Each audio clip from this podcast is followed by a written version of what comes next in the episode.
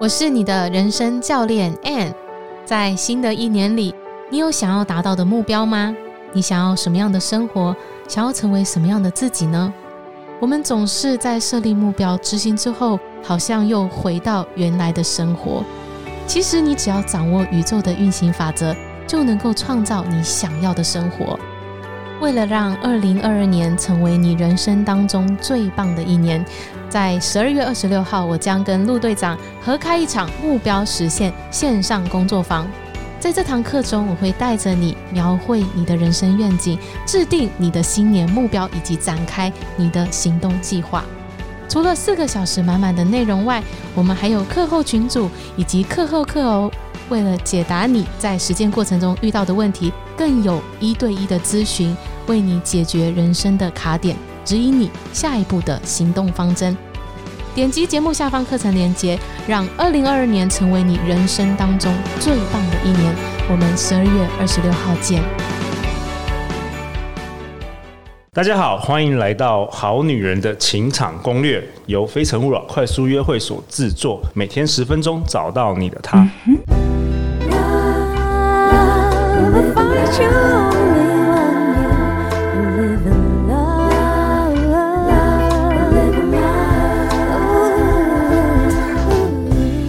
大家好，我是你们的主持人陆队长。相信爱情，所以让我们在这里相聚，在爱情里成为更好的自己，遇见你的理想型。本周我们邀请到了朱心怡 Julia。Hello，大家好，我是朱心怡 Julia。朱心怡是一位心理师。Julia，你今天要跟我们分享，好像是有关于危险情人哦。哎，是的，哦，其实我其实一开始哈对危险情人这件事没有什么感觉，因为我觉得都是在社会新闻上面才会看到的嘛，那应该离我蛮远的。对。可是就是当我刚失明的时候啊，呃，应该讲说十七岁失明，当我二十岁遇到我觉得不错的心仪男生的时候，哦，嗯，我就去问我爸说：“爸，你觉得我可以谈恋爱了吗？”哦，因为我那时候才刚失明，我觉得有点不确定。对。然后我爸爸那时候居然就跟我讲说：“当然啦、啊，你当然可以啊，你可以接受分手，你就可以谈恋爱。”哦，你可以接受分手就可以谈恋爱。我那时候真的是火冒三丈，我就想说：“天哪，你这个爸爸诅咒我，我都还没有开始谈呢，你就叫叫我要分手。” 果然是有智慧的爸爸。对，可是我爸爸这样讲完以后，再去看这些新闻，我就会发现哦，其实真的分手是一个很重要谈恋爱的学问。哦，OK，哦，那分手跟危险情人也有关系？没错，因为危险情人最会发生危险的地方就是在分手。哎，好像是哎，几乎在新闻啊，在报章杂志啊，都是。好像不管男生女生提出分手的那一个 moment，嗯，危险期跑出来了。对，那并不是他之前没有征兆哦，而是分手的时候最明显。OK，哦，所以今天我们从三种不同的分手，不是好聚好散的那种分手模式哈，我们来倒推回去看看，哎，到底在过程中我就可以观察到一些蛛丝马迹，知道他可能以后会有什么样的演变。哦，我好女人，好男人，把笔记本拿出来，对对，不要跳火坑啊！没错没错，这个很重要，我们这一集非常重要。是是是，所以有三种分手哈，第一种最可怕也是最会上新闻的，叫做毁灭式分手。哦，我得不到你，我要毁掉你。没错，我把全家都 全家都毁了。哎、欸，真的有这种哎、欸。没错没错，所以呃，为什么你看一个人的心理哦？为什么他到最后会演变出你要跟我分手，所以我得不到你，我就一定要把你毁掉呢？哇，其实他有非常多的不安全感，他有非常多的掌控欲。哦、OK，根源是不安全感跟掌控欲。可能他在过程中，其实这些都会一直冒出头来哦。所以你看看他在。过程里面关系，你们的关系还没有呃进去，可能他只是你的追求者，或者是你的暧昧对象，你就可以去观察到这一件事哦。哦，我懂，是不是说，比如说，如果我们好女人的那个男朋友他是。只要这个好女人跟其他男生一讲话，或是他男生就会火冒三丈、三丈等等的。对，它是一种呃，你在过程中就会发现，还有几个很明显的事情哦。就比如说，他的猜疑心、嫉妒心很重。OK，猜疑心、嫉妒心很重，占有欲很强，占有欲很强，嗯、这都蛮明显，其实可以观察出来。对，这其实，在你跟他互动，你一开始可能会觉得，哎，蛮好的啊，他很在乎我啊。可是，哦、对对，可是其实你知道那个。就是一种反映出他非常的不安全，非常需要你。好、哦，然后还有就是你在跟他互动里面，你会感觉到他的情绪变化好快哟、哦。就是今天我顺着你啊、哦，你好乖哦，对你好好哦。可是，哎，你有一个意见跟我唱反调了，暴怒，对，就开始翻脸比翻书还快。对，真的有这种人。那这种你就很担心，会可能。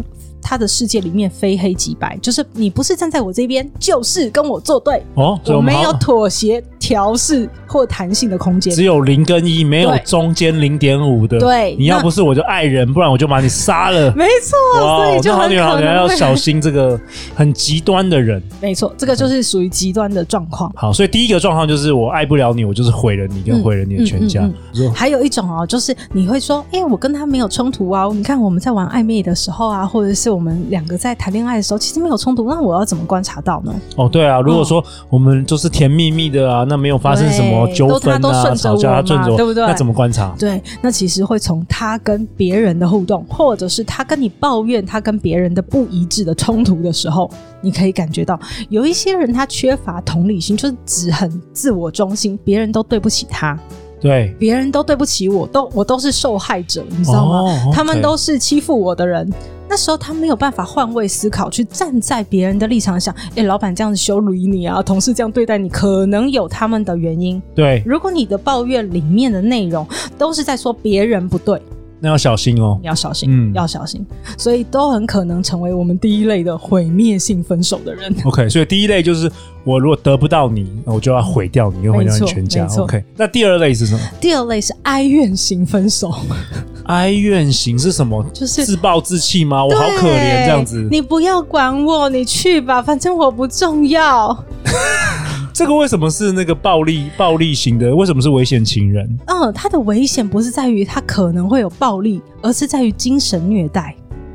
哦，那这个是是不是说，如果说哦，你不你不要我，我就跑去自杀这种吗？是这种？他就是情绪勒索的惯犯。OK，嗯，就是他会不停的用任何的方式，不管用语言的、行为的、自残自伤的，就是要制造你很多的罪恶感。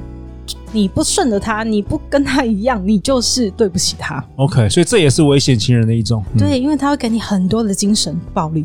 嗯，那你好，他就会跟你翻很多旧账啊，比如说他以前为你做了哪些事情啊，然后这都是为了你啊，嗯、然后这做这些都是为了爱你啊。对，哦、嗯，那会让你觉得你好像。不继续爱他就是你的不对，对，好像你跟他吵架就是你的不对。嗯，嗯，他会制造你很多的罪恶感。OK，制造罪恶感。对，okay. 所以这个也是因为缺乏很啊、呃、缺乏自信，也就是一个自卑的人哦，常常会有两种反应，一种就是他会用这种哀怨的情绪勒索的方式，另外一种就是用很强烈的防卫、很强烈的武装来证明他自己。OK，极度自卑的人。对，okay. 对对。那第三种分手的方式呢？它其实真的没有，你看起来真的无伤啊。它叫做堕落式分手。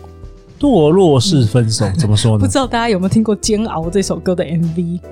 就是一个女生的呃的家像是垃圾场一样，茶不思饭不想的，一整个月都不整理，家里乱很可怕，很可怕的那样子。其实她不是为了要。博取你的欢心，而是他整个人真的就解体了。可是我们一般人很多时候，如果是初恋啊，或是没谈过几次恋爱，可能分手的时候也会这样子。没错，所以他看起来其实没有很严重，因为他就是自己茶不思饭不想嘛。可是你知道，这就有两个很大的危险。第一个是说。他也有可能因为极度缺乏自信，所以他也有可能变成我们刚才说的第二类和第一类。哦，他是一个潜伏型的，他是一个潜伏型的，对，潜在的。所以，如果你在过程中观察到他的那种自卑、低自尊，好像他的整个世界都只有你，爱情是他唯一的自我价值，失去了你，他就等于失去了世界。那就要小心哦，就要小心。嗯，所以，他对你太好的时候，你也要小心。他如果不断的讨好你，对，也是要小心，也是要小心。嗯，所以不不要被爱情马上冲昏了头哦。我们还是要去辨识一下。然后不只是他有可能会潜伏变成第二类或第一类，还有可能是他堕落到堕落到最后，他真的是发生了什么 新闻案件？什么意思？就是如果他真的是自残、自伤、自杀，哦，也有可能会。对，他他危险情人，他不一定是对你危险，他是对自己也是产生这个危险的行为。对，他并没有要你负责或要挽回你。人家说一哭二闹三上吊嘛，好像我们都是为了要让别人回来，可他并没有，而是他觉得他自己真的什么都不是。哦，okay，然后所以他当他做这些事的时候。呃，你你能够不管他吗？嗯，你能够不理他吗？你没有罪恶感吗？别人会怎么对待你？对，所以我觉得第三类的危险情人也是一个我们需要。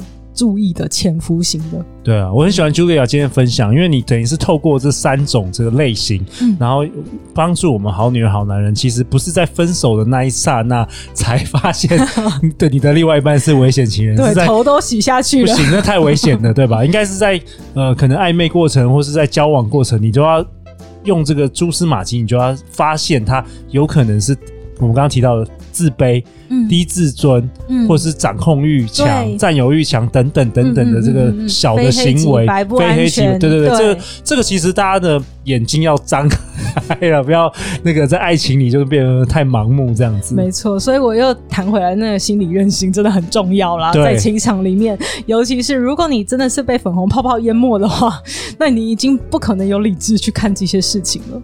嗯，可是我也想跟大家分享一下哦，呃，危险情人到底是怎么炼成的？哦，OK，OK. 所以你有你有一个呃案例要跟大家分享。对，其实以前我总认为自己就是会遇到的个案哦，多半来找我求助的，应该是说他要怎么跟危险情人分手这件事情吧，对，对，对，对，对不对？嗯。可是我发现我最近居然遇到一个个案，是他自己就是危险情人哦，他自己本身是危险情人，他是一个女生，OK。然后来找我的时候，他就跟我讲说：“老师，我是一个危险情人，我才发现我居然是这么危险的人。”哦，那那还不错，还有他自己有发现自己是危险情人，真的非常非常好。所以我说，我危险情人们其实千万不要自卑。那他的故事是什么？他的故事就是这样子哦，因为他发现他自己哦，对于分手这件事非常的不能接受。他就会很生气，很生气，控制不住自己的那个怒气。OK，他就会不停的去骚扰对方，打电话啊，站门口站岗啊，真的假的哇？哦，对，然后而且他还会用一招很厉害，就是转账。因为你转账给对方的时候，你一定可以备注十个字。你是说转钱给他的前男友？所以他就转一块钱，每天转一块钱，就为了写那个十个字的备注。他写什么？就是我恨你啊，我讨厌你啊，你干脆死哦！因为对方可能可能已经封锁他了，你的意思是这样子，所以他有他反不掉，你知道吗？哇哇哦！哎、欸，真的蛮危险的欸。对，然后他就说他很有可能被告，因为他的恐吓，对另一半已经开始对他提出这种警告了。可是他真的控制不住他自己，所以他其实是来找你求助的，因为他知道自己可能有一些，就是这些行为已经不太正常了，这样。对对，而且会惹祸上身，所以他来求助于我。那那时候呢，我们真的就好好谈了一下，诶，那时候分手他的感觉啊，然后那时候感觉他是怎么样分手的过程啊，勾出了他的什么样的情绪啊？那时候我们就抓到了一个很大的情绪，叫做被遗弃。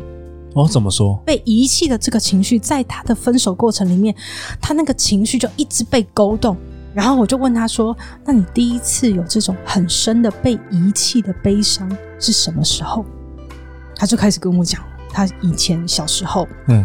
哦，呃，因为他是单亲家庭长大的孩子，所以他妈妈大概很忙于工作，所以呢，他在很小的时候，大概只有小学三年级的时候，他就是个钥匙儿童。然后，哎，现在小学三年级是钥匙儿童一点都不稀奇了嘛，对不对？对，对。可是很他在很小的时候，他妈妈就会一直跟他讲说：“哎，我今天九点会回家，我今天十点会回家，或我会帮你买什么东西哦。”好，哎。答应他的事，他说从来没有做到。哦，OK，所以可能是可能比较年轻、不负责任的那个，嗯，就不知道可能很忙或者怎么样，就没有没有就是承诺教育照照顾自己就，就就就已经就已经很很累了，没有办法照顾这个他的孩子。对、所以他只能敷衍他的孩子，然后可是他的孩子只有他的妈妈是他的天呐、啊。对对，所以他。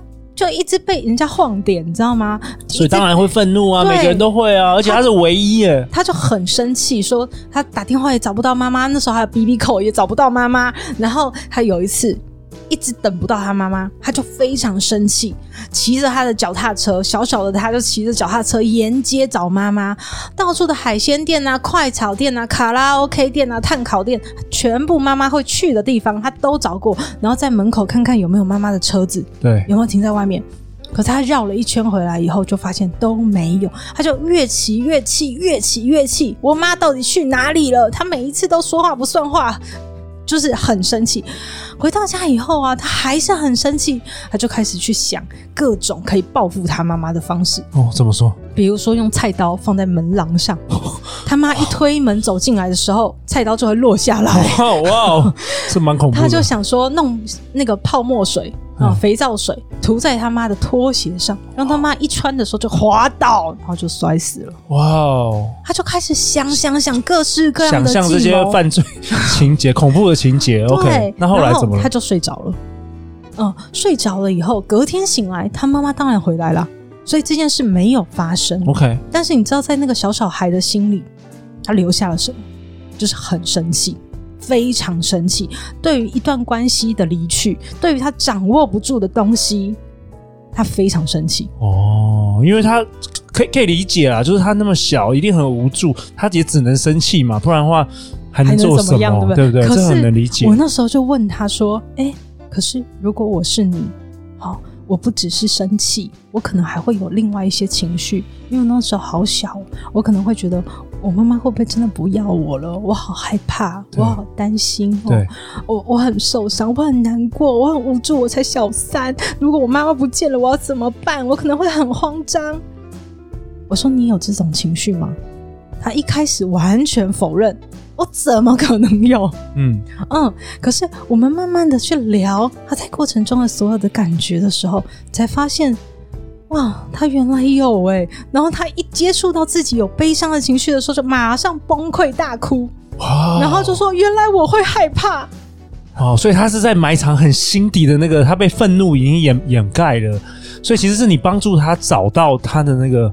悲伤。对，所以当他面对的是他无法掌控的分离的时候，他就是用生气啊，所以找出根源的。对，但是原来那个生气是在包装他的伤心，伤心，包装他的慌张，包装他的无助。对，嗯、那所以我和他好好的陪了那个孩子，那个小三的孩子，那时候他的担心，那时候他的悲伤，那时候他的无助，我们要怎么好好的安抚、安慰那个孩子呢？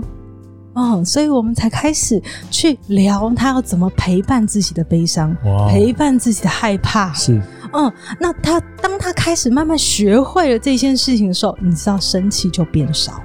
对，他开始能够控制住自己的行为了。嗯，他开始不会去做一直骚扰对方的举动了。其实我觉得很重要是找到那个根源的，没错，找到那根源，因为所有的行行为可能只是反映你内在某种缺乏，或是过去一些经验。或是一些从小的一些 连结，没错没错，嗯，所以他现在已经准备好要去面对一段新的感情了。哇，OK，哇，我觉得很棒哦，因为我觉得危险情人真的不用觉得自己哦，为什么我会这样？是，好像很羞于见人，是不是我有病啊？是不是我有问题？对，但是其实每一个人都会有一些心里还没有过去的坎。或是卡住的关卡，那时候让智商心理师来帮帮忙，会是一个很好的选择。哇，OK，路队长为本集也下一个结论呢、我们呃，Julia 跟我们分享，我们要在学习，我我们要学习在发生危险前不要再玩火，也鼓励。身边的危险情人其实是要勇敢求助的，能承受分离，才能够真正享受爱情啊。那 Julia，如果说身边有危险情人，或是有发觉自己可能是危险情人，要怎么样来找到你？怎么样寻求你的协助？嗯，我现在是在看见心理咨商所。就是看不见的心理师在看见，OK，看见心理智商所，所以在看见心理智商所，你都可以找得到我。那我们是全台湾，那，应该讲说不敢说全台湾，但是全台北是绝对是最大家的心理智商所。OK，那你还有相关的 Podcast 跟粉专。是的，是的，我的 podcast 叫朱心怡说心里话。然后另外是你只要打朱心怡视障心理师，都可以找到我的粉专、我的 YouTube、我的部落格和我的官网。好，我们会将相关朱心怡的资料都放在节目简介的下方。最后，最后，如果你喜欢本集的节目，陆队长希望你分享给三个你最好的朋友，让更多人可以听到我们的节目哦。也欢迎你留五星评价跟留言，在 Apple Podcast 给我们支持。最后，最后，再次感谢 Julia，相信爱情就会遇见爱情哦。好女人情场攻略，我们下一集见，拜拜，拜拜。